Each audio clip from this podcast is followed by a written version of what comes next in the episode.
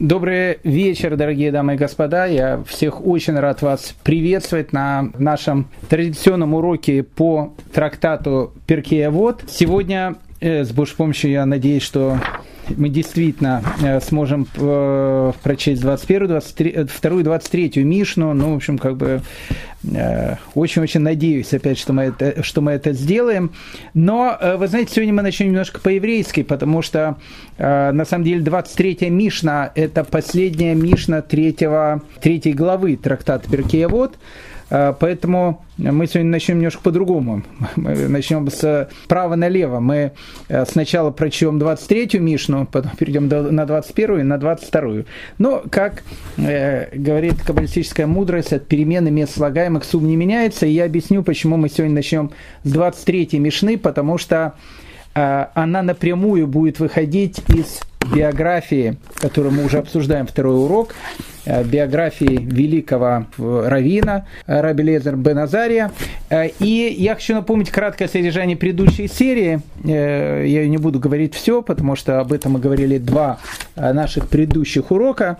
История, связанная с тем, как Раби Элиезер Бен Азарио, ему было 18 лет, его избирают главой Синдриона. И главой Синдриона его избирают из-за того, что Э, предыдущий глава Синдриона, Рабан Гамлиэль, Рабан Гамлиэль был Шимон, э, у него был определенный такой, э, если так можно говорить о великих людях, конфликт, спор во имя истины с Раби Ишуа бен Хананя, и мы говорили с вами, что это был единственный случай в еврейской истории, в истории еврейского Синдриона, в истории еврейского парламента, когда э, главу э, этого парламента сам этот парламент снял.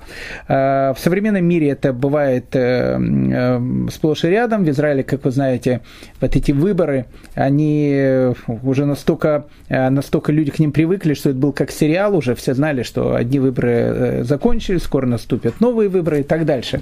Но в, во времена, когда люди понимали, что такое истина, это было довольно редко. И вот этот случай как раз мы с вами и обсуждали на наших э, двух э, предыдущих уроках. Так вот, мы с вами закончили э, наш предыдущий разговор, э, рассказ э, с того момента, когда э, Рабан Гамлиэль э, понял о том, что э, он должен прийти к Раби Шо бен Ханане и попросить у него прощения. Э, это была эпоха великих, в эпоху великих э, люди руководствовались понятием не э, личного эго, меня кто-то обидел, пусть он ко мне теперь подойдет, передо мной будет там ползать, просить у меня прощения. В эпоху великих, о которых мы с вами сейчас говорим, у людей было необыкновенное совершенно благородство, и это действительно были споры во имя истины. Сейчас они бывают крайне-крайне редко. А тогда они могли быть, и если люди спорили, э, они спорили не ради того, чтобы показать о том, что я круче тебя, умнее тебя, лучше тебя, чтобы, э, то, что называется, пропиариться, и на следующих выборах в Синдрион иметь побольше голосов в моей партии. Тогда таких вещей не было. Э, любой спор, который был, он был ради имени Всевышнего и ради истины. И вот Рабан Гамлиэль, человек, которого сняли с поста главы Синдриона, Казалось бы, по э, современной традиции 21 века, если человеку что-то э, как бы не понравилось в синагоге, он э, хлопнет двери этой синагоги, скажет, больше моей ноги здесь не будет. Кстати, так поступил, так поступил папа известного такого человека, его звали Лорд Израиля, он был первый еврей премьер-министр Великобритании при королеве Виктории. И его папа Дизрели, э, он был сефарским евреем, э, даже не, не, не сефарским, он был итальянским евреем, который имел сефарские корни. А, и он, в общем, как бы поругал синагоге, хлопнул дверью и сказал, моей ноги больше в синагоге не будет, крестился. И вот его, в общем, сын э, Дизраэля стал премьер-министром Великобритании. В принципе, лучше бы он таким бы не становился и оставался э, евреем настоящим. Но, как бы там ни было, э, бывают такие вещи в наши времена, но в те времена было совершенно по-другому. И Рамбан Гамлиэль, которого сняли с поста руководителя Синдриона, он приходи, продолжал приходить в Синдрион, продолжал приходить на э, заседания, которые были в Синдрионе, э, потому что для него истина, она была на э, первом месте, превыше всего. А, и вот э, Рабан Гамлиэль, он решает, что э, нужно попросить прощения у, э, нужно попросить прощения у раби Ишуа бен Ханани. И он к нему идет, написано в Талмуде, в трактате Брахот, сказал Рабан Гамлиэль, раз так, пойду и помирюсь с раби Ишуа, и когда пришел к его дому, увидел, что стены его дома черные – и сказал э, ему, то есть он сказал Раби Шуа бен Ханане, по стенам твоего дома видно, что ты угольщик. Вот это, это эпоха титанов, эпоха титанов. Э, Раби Шуа бен Хананя один из старейших и один из величайших раввинов, который был в ту эпоху. Э, он был ближайшим учеником великого раввина Рабан Яханана бен Закая человек, который в Синдрионе занимал очень и очень важный пост. Говорят о том, что он был Авбейдином. Авбейдин – это, в принципе, второй э, человек в Синдрионе. То есть есть президент, есть премьер-министром. Вот он был бы тогда, если бы это называть на современном языке, премьер-министром.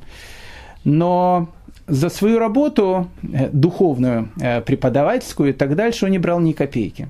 А жил он благодаря тому, что Э, в каждую свободную минуту, которая у него была, я не знаю, какая у Раби Шуа бен Хананя была свободная минута, но, видно, какие-то изредка были, он не смотрел сериалы и не, э, то, что называется, не, не, не, не плевал в потолок, э, мечтать нас, смотря на стену, он зарабатывал деньги на жизнь и зарабатывал очень и очень тяжелым трудом – Э, мы видим о том, что он был угольщик. Он был угольщик по некоторой э, точке зрения, он был кузнецом, э, очень вредная и, и очень трудная профессия.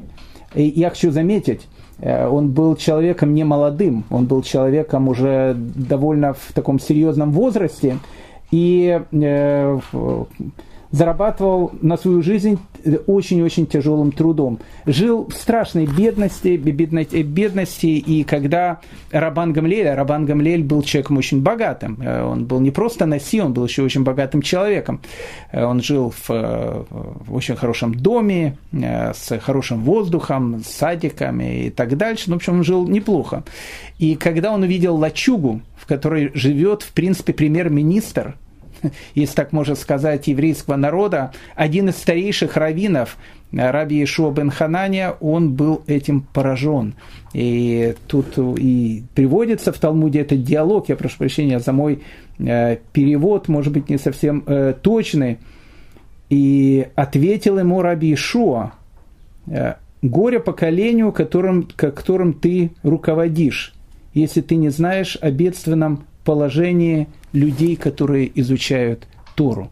Э, он сказал, что горе тому поколению, когда руководитель поколения не знает о том, как живут э, люди, которые, которые являются э, то, что называется светом этого поколения.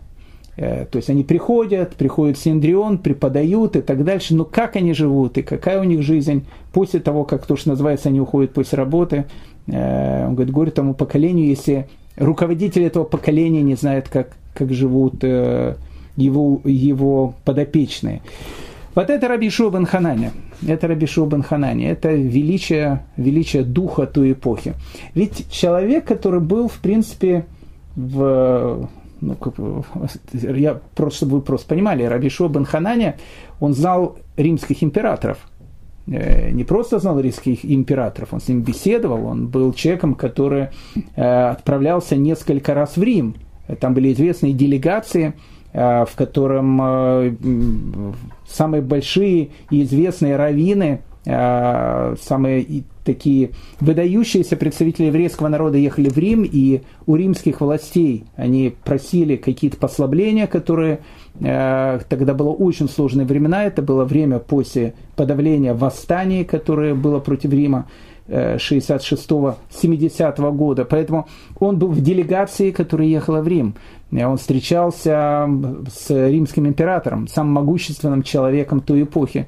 А жил в лачуге, стены которые были черные от э, копоти.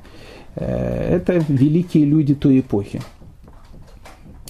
Сказала ему Рабан Гамлиэль, я мучил тебя, прости меня. И Раби Рабан Гамлель понимает о том, что просто так прощение, оно тоже не сработает, потому что э, он понимал о том, что он обидел очень этого великого человека, необыкновенно скромного человека. И он тогда сказал, я понимаю, ты можешь меня не простить, но прости меня хотя бы в заслугу моего отца. А отец Рабан Гамлеля, э, Рабан Шимон Бен Гамлель, был главой еврейского народа во время восстаний и был замучен римлянами. И он просит Раби Шуа бен Ханани простить его хотя бы ради заслуг его отца. И Раби Шуа бен Ханани его, безусловно, прощает. Но тут, э, как вы понимаете, возникает э, довольно пикантная ситуация, потому что э, Рабан Гамлиэля сейчас он перестал быть Насил, он перестал быть главой Синдриона, а, и вместо него назначили Раби Лезера Беназарию. И мы помним Раби Лезер Беназария, как он советовал со своей женой и спрашивал этот вопрос, как бы становиться ему на эту должность, не становиться на эту должность. И жена ему предупреждала, кстати, об этом. Она сказала, что рано или поздно все помирятся, а, в общем, а зачем тебе тогда в дураках оставаться? А, и, но Раби Лезер Беназарий все равно согласился и стал главой Синдриона. И тут действительно, э, как говорится, слушай Сару жену свою. Тут действительно так оно и произошло. Э, Раби Ешо бен Хананя прощает Рабан Гамлеля и говорит о том, что э, тебе нужно вновь стать главой Синдриона. Но как об этом сказать Синдриону? И э, вот они находятся вместе, Рабишуа бен Хананя и э, Рабан Гамлель. И Рабишуа говорит, кого же мы пошлем э, в Синдрион для того, чтобы сказать, что, во-первых, мы помирились, а во-вторых, я хотел бы, чтобы ты вновь занял пост главы Синдриона, стал главой опять еврейского народа. Кого мы пошлем? И ученики, которые там находились, они сказали, только не меня. Но никто не хотел э, идти выполнять эту очень и очень сложную такую функцию. Э, и написано, что э, решили они тогда сказать некому бельевщику, я не знаю, как это перевести на русский язык, если просто на, на иврит слово прач, прачка, а он был прачка э, мужского рода. То есть, ну, как бы он, э, видимо, был человеком, который...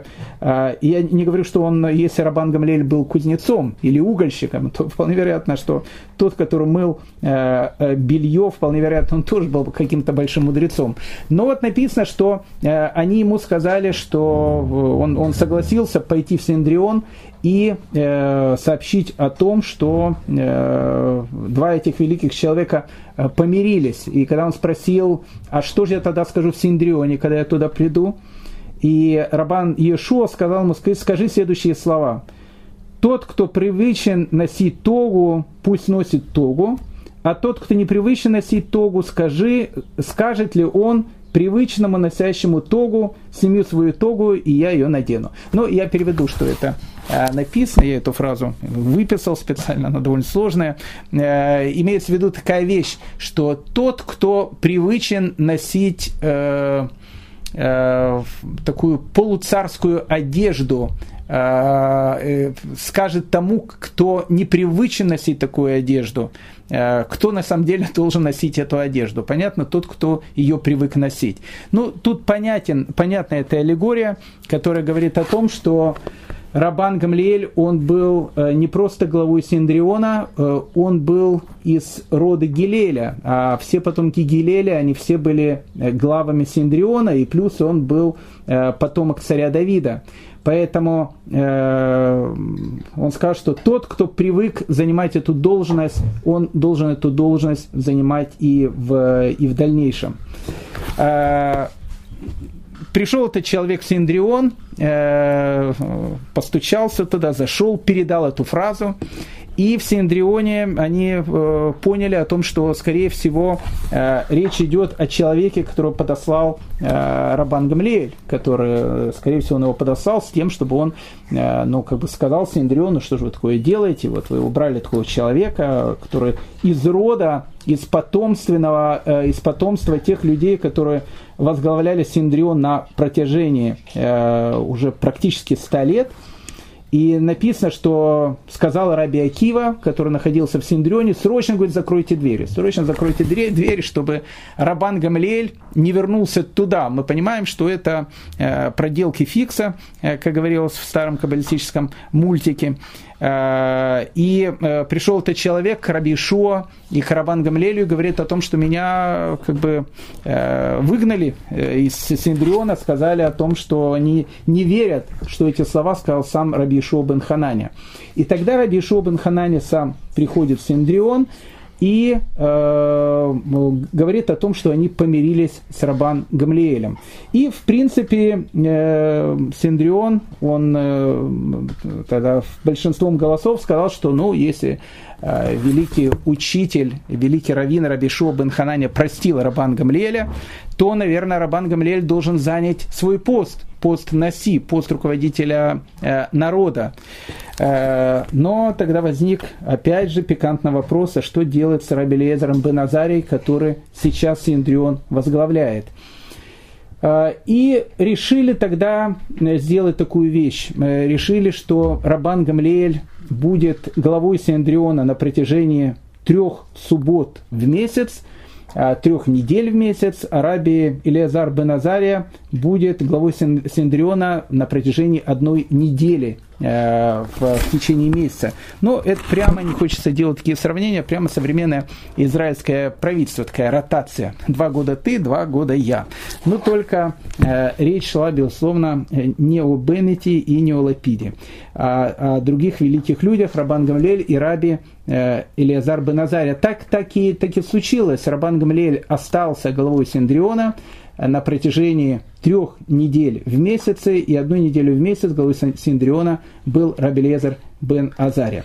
Это э, история про великих, это история про Раби Лезера бен Азария, потому что 21 и 22 Мишна э, это именно его высказывание. Так вот, почему я сказал, что мы э, сегодня начнем с 23 Мишны, а не с 21, как это положено. Потому что э, в принципе, 23-я Мишна, она напрямую связана с э, нашей этой историей. Я сейчас объясню, какая тут связь. Ну, давайте сначала прочтем 23-ю Мишну, а потом будет понятна эта связь. Сказал раби Илиазар бен Хисма, гнезда, гнезда – это специальные законы о жертвоприношениях птиц, и законы Неды – это основные законы вычисление дат и, и гематрий. Некоторые говорят, что это можно перевести как математика и астрономия, э, можно перевести как вычисление дат и гематрии. Это десерт мудрости. Ну, я, я понимаю, что никто ничего не понял, э, что тут написано, мы сейчас в этом будем разбираться, но э, мне в данной истории интересует раби Элиазар бен Хисма, который сказал э, как раз эту историю. Почему он меня интересует? Потому что э, написано в трактате Арайот э, следующая история в Талмуде. В тот момент, когда Рабан Гамлиэль пришел к Рабишу бен Ханане и увидел, в каких страшных условиях э, он живет, стены его дома черные, и, в общем, страшная беднота. И тогда Рабишу бен Ханане сказал, что горе руководителю народа, руководителю поколения, который не знает, как живут его э, ученики, как живут его подопечные. И тогда же э, Раби Ишуа Ханаля сказал Раби Рабан Гамлейлю о том, что, ну я-то, говорит, это ладно, но тут, тут ты знаешь, Раби Илиазара бен Хисму и Раби Ханана бен Гудгеда. Э, и вот э, Раби э, Илиазар бен Хисма и Раби Яханан бен э, Гудгеда, э, это люди, говорит Раби Ешуа бен Хананя, которые могут рассчитать количество капель в море. То есть э, мудрость их настолько велика, что даже если его, их подведешь э, на берег Средиземного моря и скажешь посчитать, э, сколько там э, э, находится сбросов от заводов э, в литрах, э, они тебе дадут точно-точно счет до капли. Э, и Рабан Гамлель сказал, ничего себе, какая, какая мудрость у этих людей. Э, они говорят, это могут э, все посчитать, но если бы ты знал, в какой бедности они живут. То есть величайшие люди поколения, которые могут посчитать даже количество капель в море, они живут в, в огромной бедности. И вот как раз раби Элиазар бен Хисма, это был тот человек, который мог посчитать количество капель в море. А, и тогда Рабан Гамалель сказал, что э, если так, я их сделаю руководителем общины, то есть я им дам какую-то должность, которая будет приносить им э, деньги. И Раби Лезера бен Хизму и Раби Ханана бен Гудгеду э, он назначает на какую-то большую должность. И потом, когда он назначил их на эту должность, он сказал, вы думаете, что я даю вам власть, я даю вам рабства. Это, кстати, хорошая вещь. Когда человека назначают э, каким-то большим очень начальником, э, ему всегда очень хорошо помнить эти слова. Ты думаешь, ты получаешь власть? Нет, ты получаешь рабство. Э, рабство от работы, рабство от того, что подумают и скажут другие. У тебя будет меньше свободного времени и так дальше. Но это как бы совершенно, наверное, другая тема. Но э, я не случайно, опять же, начинаю с 23-й Мишны, потому что Раби Элиазар бен Хисма, э, он становится как бы э, участником этого диалога, когда э, Рабан Гамалиэль э, приходит просить прощения у Раби Ишуа бен Ханани, его упоминает там. Э, еще одно упоминание этих двух людей в Талмуде, э, написано, что однажды они пришли э, в Пкиин. Пкиин это город, где была Ешива у э, раби Ешуа бен Ханане. Они к нему пришли в гости, так как он был их учитель.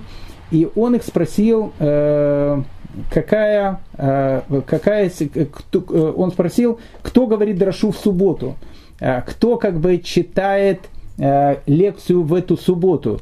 Но это вопрос был не случайно заданный, потому что, как мы с вами говорили, э, три субботы в месяц э, руководил Синдрионом Рабан Гамлиэля, одну субботу Раби Лезер Беназарев. Поэтому вопрос, который он задает, кто сейчас является главой Синдриона. И они говорят э, Раби Илиазар бен Азария. И, и он сп- спрашивает, чему э, он вас учил в Синдрионе. Они ему сказали, и потом он говорит, у вас был драгоценный камень, и вы хотели скрыть его от меня. И Раби Ишуа бен Ханани, обратите внимание, э, хотя он э, уже находился не в Явне, он находился в Киине, каждое слово, которое говорил кто-то из мудрецов в Синдрионе, для него это был как драгоценный камень. Так вот, э, Раби Илиезар бен Хисма, э, тот самый человек, который мог посчитать количество э, капель в море, и который обладал какой-то не, необыкновенной мудростью, который жил в какой-то э, несусветной бедности. И потом Рабан Гамлель э, его назначил на какую-то должность, где он уже получал на какую-то зарплату, э, не знаю какую. Э, вот он является как раз автором и нашей 23-й Мишны. Э, Мишна нелегкая, но совершенно потрясающая. Совершенно потрясающая Мишна, э, злободневная. Ну, просто очень злободневная Мишна. Еще раз, она звучит так. Гнезда. Гнезда, как я сказал, это законы о жертвоприношении птиц и законы неды. Э, я не буду входить э, в этот закон, э, кто знает, кто знает, кто не знает, тот не знает, но просто скажу о том, что в еврейском праве, в еврейском законе один из самых, наверное, важных вещей, которые есть, это законы, связанные с, с семейной чистотой. То, что называется тарата мишпаха. Э, и по этим законам э, несколько недель э, в, в году, несколько недель в месяц жена, она как бы становится там запрещенная для мужа, так как она находится в статусе, который называется «неда» это очень сложные законы, связанные с недой, поэтому э, написано тут законы о жертвоприношениях и законы неды – это основа закона. То есть, что имеется в виду? Я сейчас объясню. Имеется в виду, что основа закона – это вот именно эти очень и очень сложные законы э, жертвоприношения и неда. Это основа закона – а вот э, вычисление дат и гематрий, или, если хотите, математика и астрономия, это как десерт к мудрости. Но э, э, тут, тут э, надо очень э, важную вещь сказать. Знаете, бывает, э, бывает э, люди, которые очень любят, которые очень любят учить мусар – а, или которые очень любят учить э, хасидут. И это, безусловно, совершенно потрясающая вещь. Это и мусар, и хасидут, это вещи, которые, без которых э, еврей не может стать евреем, то, что называется с большой буквы. Но иногда переходят перегибы на производстве. Почему перегибы на производстве? Потому что человек, вот он э, целый день учит мусар или целый день учит хасидут – Хорошо ли это или плохо? Э, ну, я э, дам пример, точнее, не я даю пример, пример дает Раби Лезар Хисма. Э, вот есть очень вкусная еда. И к этой очень вкусной еде есть совершенно потрясающая, очень вкусная приправа. И вот если эту приправу дать вкусной еде, еда станет еще в, в 2, в 3, в 20, в 100 раз более вкуснее.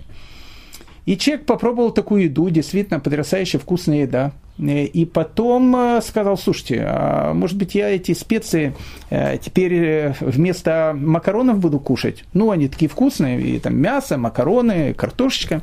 Ведь эти специи, они дают такой совершенно потрясающий вкус еде, которую я кушаю и начнет ее кушать постоянно, начнет кушать постоянно соль, сахар, специи, так и домой придет, и уже спрашивает, что у нас на, на, на ужин, она скажет, ну, как обычно, немножко черного перчика, немножко красного перца, соль, как ты любишь, ну, и немножко сахарка тебе, ну, и кетчуп, безусловно. Все это вместе я залила, и, в общем, приятного аппетита. Как вы понимаете, э, на десерте э, человек долго не проживет, э, потому что десерт не является едой. А чем является десерт? Десерт является десертом. Он является приправой. Он является приправой мудрости. И это очень важное правило, потому что э, иногда люди, они берут вот этот самый десерт, эту приправу, э, без которой, опять же, э, нету сейчас, может быть, иудаизма, и хасидизм, и мусар, и Рамхаль, и, не знаю, там, и Таня, и Хавот Левовод, какие-то великие книги по Мусару или по Хасидуту, и учит их 24 часа в сутки. И не учит больше ничего, ни Талмуд, э, ни Тору, ни Шульханарух, ни законы. На что похож этот человек? Это человек похож, который постоянно кушает приправу и десерт. И это, само собой, является не очень хорошо. Почему? Потому что основа Торы, она является не в этом. Основа Тора, она является в законах, которые нужно изучать это э, устная Тора, это письменная Тора, это еврейский закон, который называется Аллаха, Шульхана Рух, и в конце дня, когда человек вот сделал себе совершенно такой потрясающий, э, такой потрясающий ужин, немножко письменной Торы, немножко устной Торы, немножко э, еврейского закона Шульхана Рух и посолил или поперчил или добавил вот эту приправу или покушал совершенно вкусное пирожное на десерт после этого, тогда этот человек совершенно счастливый, он, э, он совершенно потрясающе покушал и он э, сейчас абсолютно сыт. Э, поэтому в изучении еврейского закона всегда должна быть именно эта пропорция. О ней как раз и говорит Рабан Раби Илиазар Бен Хисма. А для нашего брата, особенно э, русского большого, так это часто бывает. Э, бывают люди, религиозные люди, вот они постоянно сидят, э, учат там, не знаю, какой-то мидраж, агаду, это, что само по себе совершенно потрясающе. И, а еще раз, хасидизм, мусар, но это то же самое, что постоянно кушать пирожные или постоянно кушать какую-то приправу но это является именно приправа для еды. То есть э, рабочий день человека должен быть построен совершенно по-другому. Поэтому гнезда – это очень серьезные и сложные законы о жертвоприношении и законы неды. А законы неды – это один из самых сложных э, законов, которые их есть. Э, написано, что Раби Элиазар бен Шимон э, мог отличить 60 видов э, пятен, э, по которым мог, мог определить, является ли женщина ритуально чистой или, э, или она не является ритуально чистой. Это, кстати, очень, очень интересная, интересная такая вещь и сложная, законы неды. Но, с другой стороны, у нас есть десерт. Что это за десерт? Опять же, это можно перевести как вычисление дат – Э, и гематрии, или это можно э, перевести как математика и астрономия. Э, мы знаем, что и математикой, и астрономией занимались крупнейшие еврейские мудрецы, допустим, Вильнский Гаон, один из самых величайших умов, который был за всю еврейскую историю, он действительно э, в совершенстве знал и математику, и астрономию. Он даже написал трактат по математике, совершенно гениальный трактат по математике. Но когда писал этот трактат Виленский Гаон, э, он его писал обычно в нечистых местах. А что, какие нечистые места? Это обычно туалет и, ну, не знаю, это мибаня. Э, куда он ходил, вот, э, и когда он там был, он как раз писал, писал эти самые трактаты. Почему? Потому что для него это была приправа. То есть у него была сама еда, и вот, вот эта вот вещь, она была приправой к этой еде.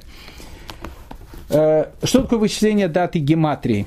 Э, это очень интересная вещь, о ней можно говорить очень-очень э, много, особенно о гематриях. Вы знаете о том, что каждая буква в еврейского алфавита, она имеет цифровое значение, поэтому один из методов трактования Торы, который называется ремес, намек, это когда человек читает то, что написано, а потом смотрит какое-то слово в цифровом значении, и оно ему дает, раскрывает еще больше э, информации. Ну, например, э, у нас есть такой э, великий человек, который написал комментарий к Торе, также его называют э, э, э, комментарий к, к Перкеавоту, но, но он написал и также комментарий к Торе небольшой, его зовут, звали Тасафот Йомтов, Раф Геллер, вот он, допустим,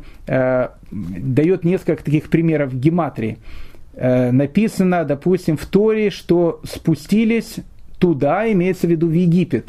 Имеется в виду, когда э, сыны Израиля, они идут в Египет вместе с Яковом, 70 э, человек их идет, написано, спустились в Египет.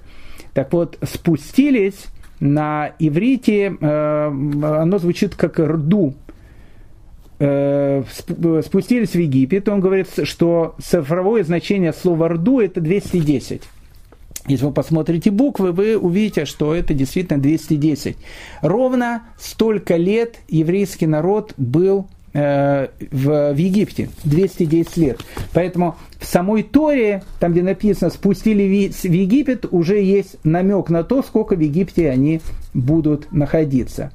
Э, ну или, допустим, написано э, «И с этим придет Арон в Кодыша Кадашим», опять же, дает э, эту гематрию Тасафот Йомтов.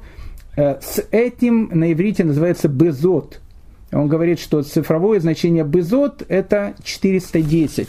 И написано, с этим придет Арон в Кудыша Кадашим. И ровно 210 лет существовал первый храм, и когда туда заходил э, первосвященник, он э, в Кудыше Кадашим видел ковчег Завета, который находился в, э, в первом Иерусалимском храме.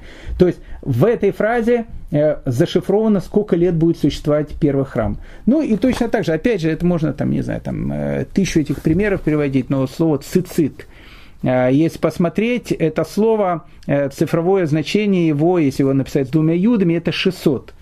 А, но у каждого цицита, у этих э, ниточек, которые носят религиозные евреи, у них есть всегда 8 нитей и есть 5 узлов. Так вот, если мы посмотрим 600, плюс 8 нитей, плюс 5 узлов, у нас получится 613. Э, ровно столько заповедей есть в Торе. И не случайно э, это так, потому что написано, что и посмотрите вы на цицит, который на краю вашей одежды, и вспомните все заповеди Торы.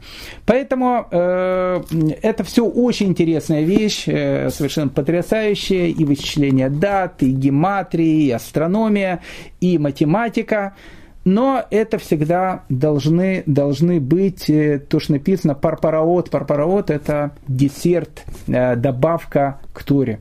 Это слова, которые сказал раби Илиазар бен Хисма, 23 э, Мишна. А теперь мы возвращаемся к 21 Мишне, э, к словам, которые сказал Раби Илиазар Беназари. У нас два урока, мы обсуждали его биографию, и теперь мы наконец-то подходим к его высказыванию. Сказал Раби Илиазар Беназария, без Торы нет Дерехерец, сейчас мы поймем, что такое Дерехерец, без Дерехереца нет Торы – без мудрости нет богобоязненности, без богобоязненности нет мудрости. Без понимания нет познания, без познания нет понимания, без Торы нет муки, это очень важная вещь такая, а без муки нет Торы. Э, те, кто начинают учить иврит, э, им обычно эту фразу как раз им говорят. Им эйн, э, эйн кемах эйн тара, им эйн тара эйн кемах. То есть, э, если у тебя нет Торы, у тебя нет муки, но если у тебя нет муки, у тебя нет Торы. Э, совершенно потрясающее э, высказывание Раби Лезар Беназарии. Давайте мы его попытаемся сейчас разобрать. Что, что, что же он такое написал? Без Торы нет Деры Хереца.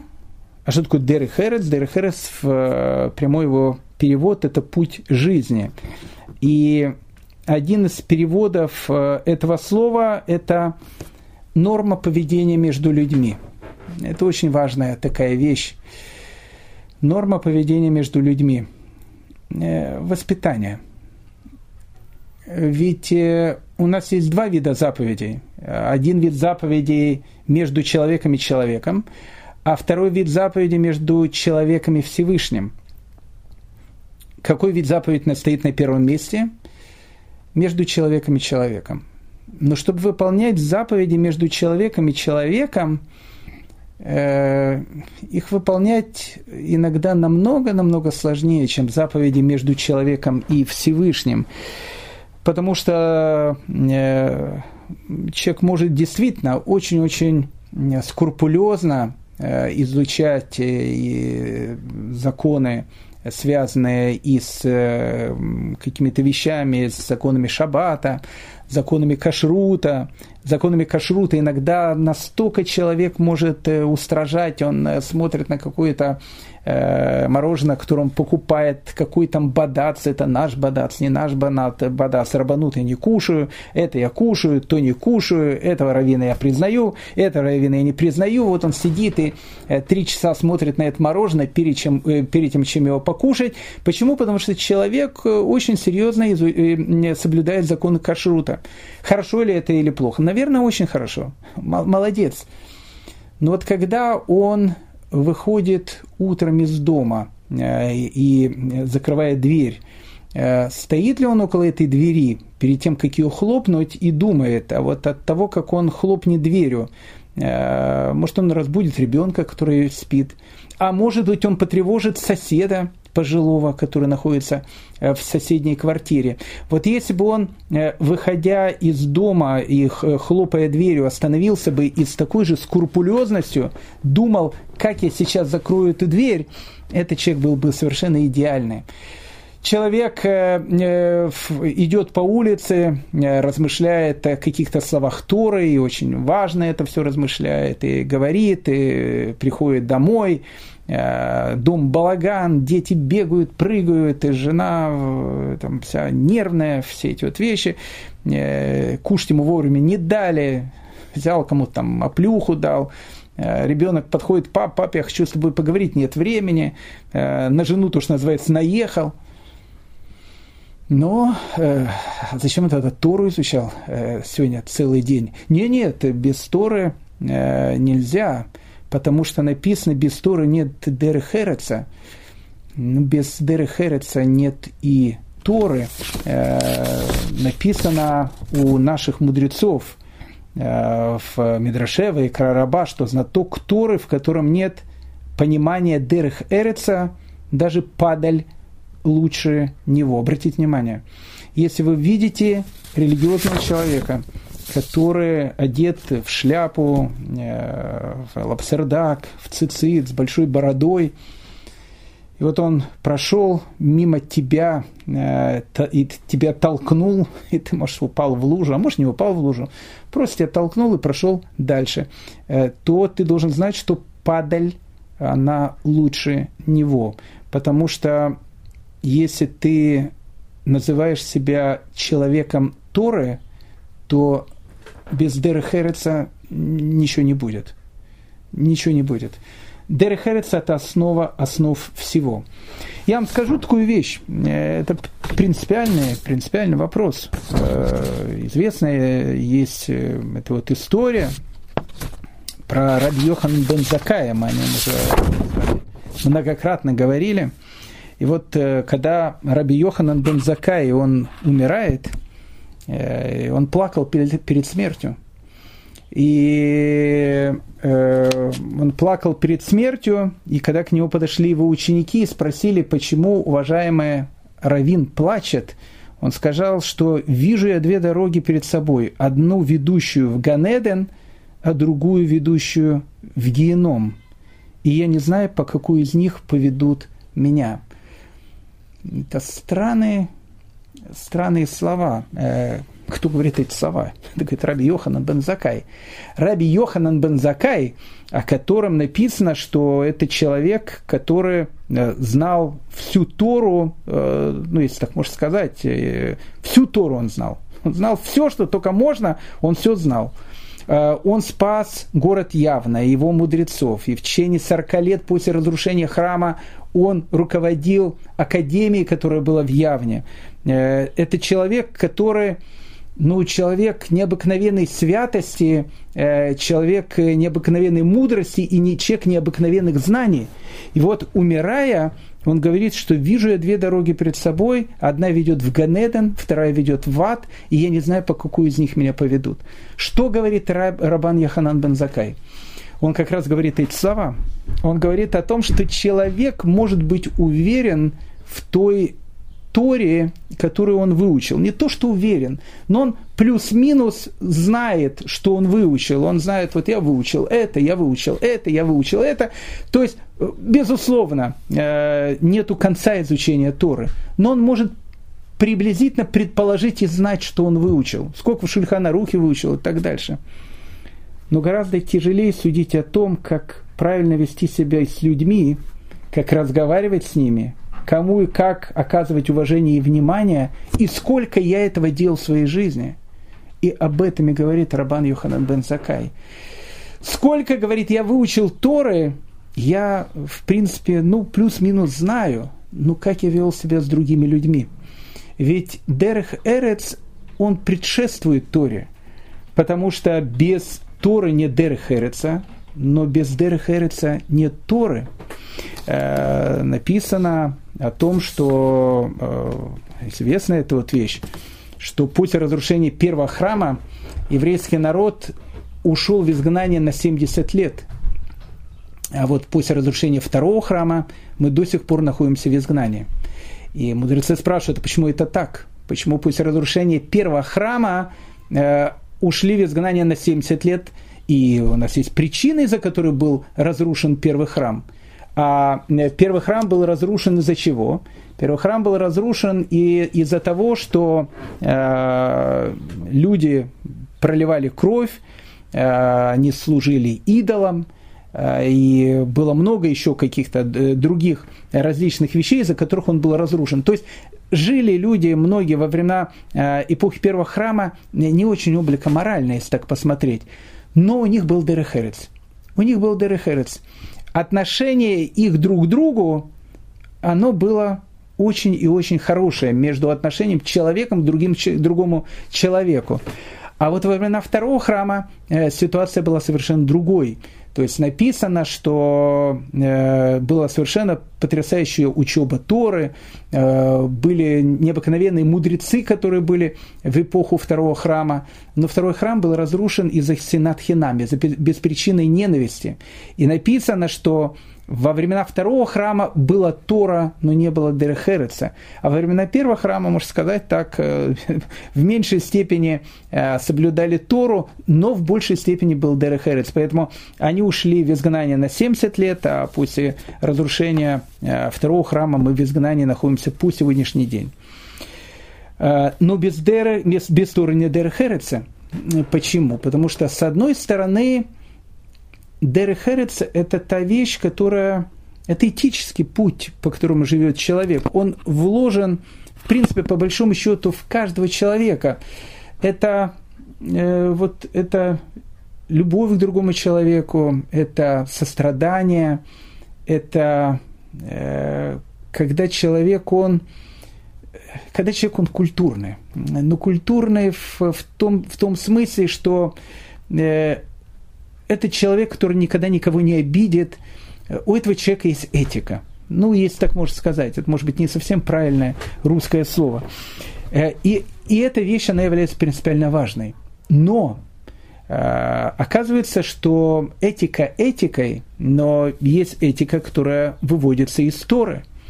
И если мы э, эту этику не выводим из Торы, эта этика, она будет несовершенной.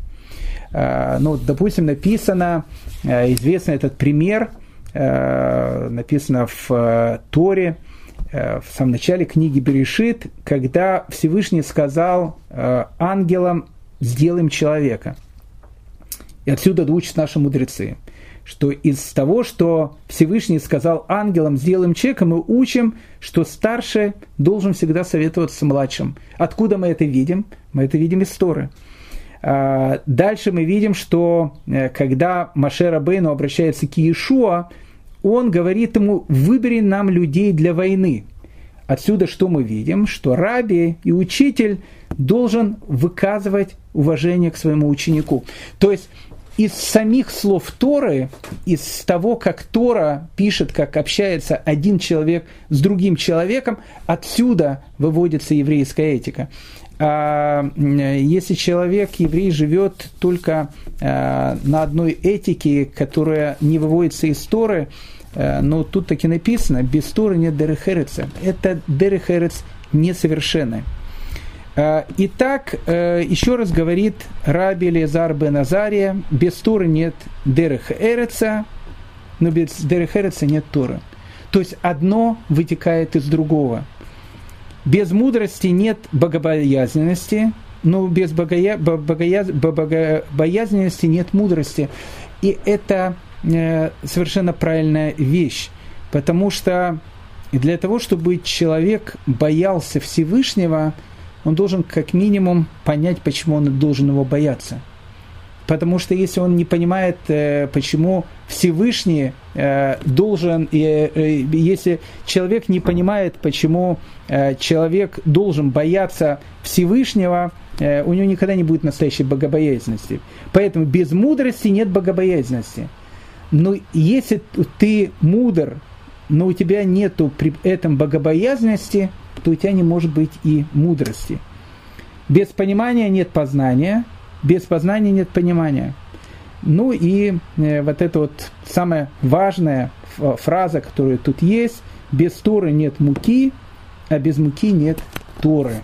Э, и э, отсюда, отсюда мы видим о том, что э, если у человека не за что жить, ему он не сможет и учить Тору.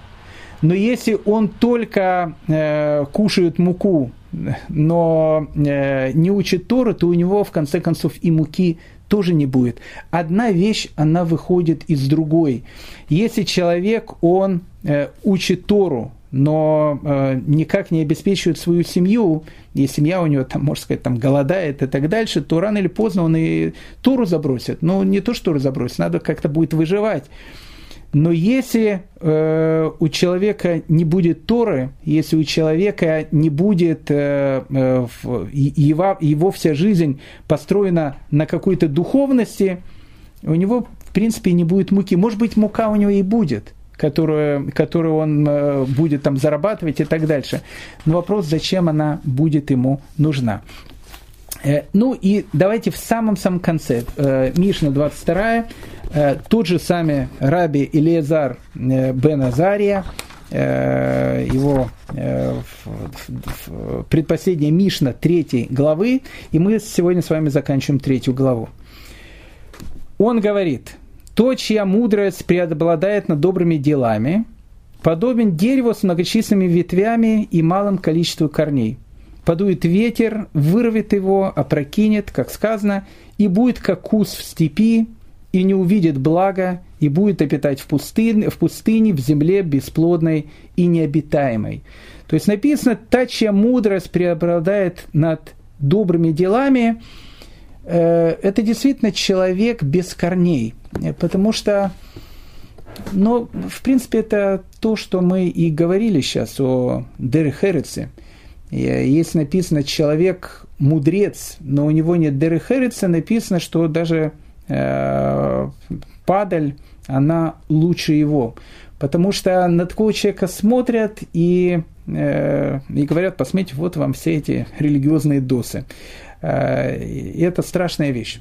Самая страшная вещь, которая существует в этом мире, это хилуляшем. Это осквернение имени человека.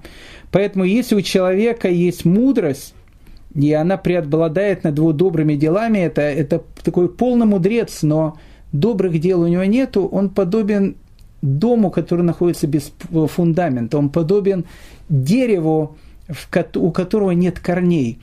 И вот такому человеку любое дуновение ветра, а что такое дуновение ветра? Это любая э, сложная ситуация, которая может произойти с ним в жизни, э, любое испытание, которое может произойти с ним в жизни, у этого человека может совершенно ничего не остаться. Но тот, чьи деяния преобладает над мудростью, похож на дерево с многочисленными корнями и малым количеством ветвей. Даже если все ветры в мире – сойдутся и станут дуть на него, они не смогут сдвинуть его с места. Как сказано, и будет как дерево, посаженное у воды, и пускающее корни своего потока, не будет бояться зноя, лист его будет свежим, и не будет опасаться засухи, и не перестанет плодоносить. Так вот, э, э, заканчивает Раби Назаря э, совершенно потрясающими словами. Он говорит, что когда у человека его добрые дела, его поступки, его отношения к другим людям, они будут преобладать над его ученостью. Э, если будут только одни добрые поступки, это будет убыточный человек. Но если будет одна ученость, это будет тоже убыточный человек. В человеке должна быть гармония. Так вот, если у этого человека его добрые поступки, они будут преобладать над его мудростью, то написано, что любые ветра, которые могут подуть в мире, что бы в мире ни произошло, какие бы события ни произошли в мире, этот человек подобно дереву, который пустил свои корни глубоко, глубоко в землю, и ничто не сможет его опрокинуть. Э, это слова раби э, Илиазара Бен Азари. И э, с Божьей помощью мы с вами э, сегодня закончили 21 22 и 23 Мишну. И я хочу вас э, всех поздравить. Мы закончили третью главу трактата Перкея Вот в третьей главе было 23 Мишны. И с Божьей помощью на следующей неделе, чтобы все были здоровы, э, мы начинаем четвертую главу трактата Перкея Вот, и там мы сразу же познакомимся с Бензомой. Бензома э, – это э, один из самых необычных людей, один из тех людей, которые вошли в Пардес. Странное такое место, Пардес. И только написано, что Раби Акива, он войдет в Пардес с миром и выйдет из Пардеса с миром а у всех остальных произойдет большие и большие испытания в жизни. Бензома это будет один из этих людей. Э, так что с ним мы как раз познакомимся и на нашем э, следующем э, занятии. Дорогие дамы и господа, всем огромное-огромное спасибо.